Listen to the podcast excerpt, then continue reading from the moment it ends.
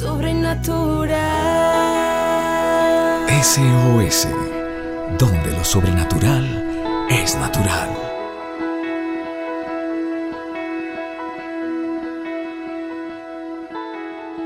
Familia de la fe, buenos días, buenos días a todos, buenos días, estamos contentos, vamos para adelante, Dios está con nosotros, así que nada, tenemos la victoria en Cristo Jesús, siempre tenemos la victoria, siempre ganamos en el Señor. Un gusto familia, saludarles en este nuevo despertar, meditando en la escritura me encuentro que Jesús oraba todo el tiempo. Y todo el tiempo pasaban cosas. Los leprosos eran limpiados, las multitudes eran alimentadas, los muertos se levantaban. ¿Y qué pasaba? Ocurría esto porque siempre vemos a un Jesús que oraba aún de madrugada o toda la noche y todo el tiempo cuando Jesús oraba, pasaban cosas. Y luego veo que los discípulos seguramente entendieron este principio de la oración antes de ir a la batalla y le pidieron, le clamaron que les enseñara a orar. Ellos no le pidieron enséñenos a predicar o enséñenos a interceder o enséñenos a cómo prosperar o enséñenos a cómo crecer. No, no. Ellos le hicieron una petición. Enséñanos a orar. me parece que ahí hay una clave muy importante para nuestras vidas, que podamos orar. Y en Juan 15 nos enseña un principio muy tremendo, muy poderoso. Cuando Jesús dice, yo soy la vid verdadera, mi Padre labrador, todo pámpano que en mí no lleva fruto lo quitará y todo aquel que lleve fruto lo limpiará para que lleve más fruto. Y dice, permanece en mí y yo en vosotros. Ahí hay un principio ya, el principio de permanecer en Él, el principio de mantener una comunión viva, activa, permanente, todos los días el permanecer cuando no quiero orar, el permanecer cuando todo está bien, el permanecer cuando no están bien las cosas. Ese permanecer es lo primero que debes de desarrollar para tu tiempo de oración. Permanecer, mantener una comunión viva con el Señor. Permanece en mí, dice Jesús y yo permaneceré en ustedes. Y luego dice, como el pámpano no puede llevar fruto por sí mismo si no permanece en la vid, si no permanece conectada a la fuente, así tampoco ustedes, si no permanecen en mí, van a poder dar fruto.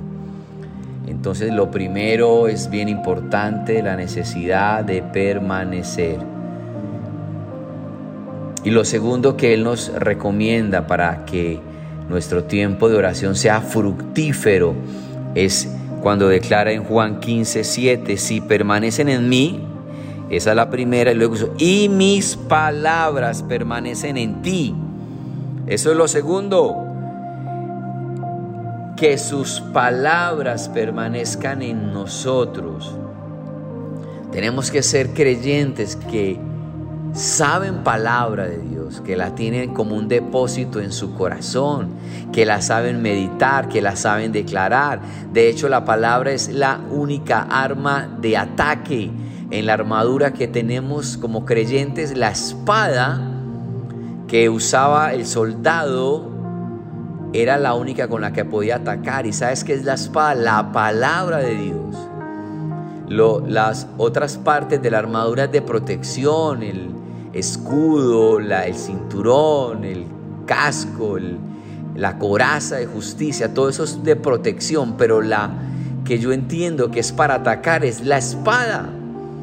Y la espada es la palabra de Dios. Y por eso cuando Jesús dice, si permanecen en mí, si tienen una comunión viva y activa todos los días, pero si también mis palabras permanecen en ti, las promesas, las promesas, las palabras de Dios, luego dice, pidan todo lo que quieran y os será hecho. Pidan todo lo que quieran y os será hecho. Qué tremenda promesa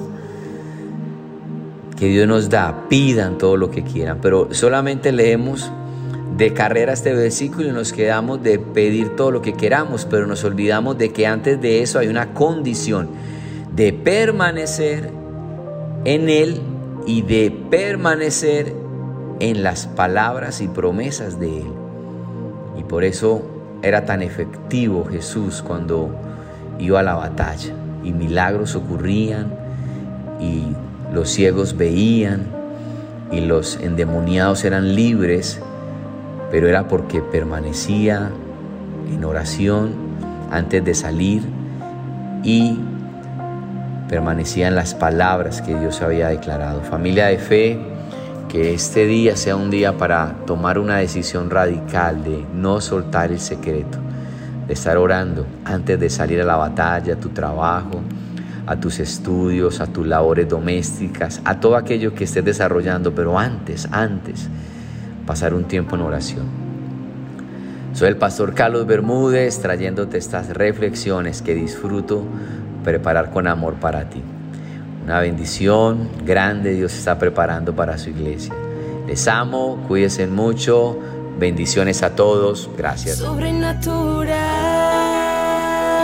SOS, donde lo sobrenatural es natural. Síguenos en nuestras redes sociales como SOS para tu vida.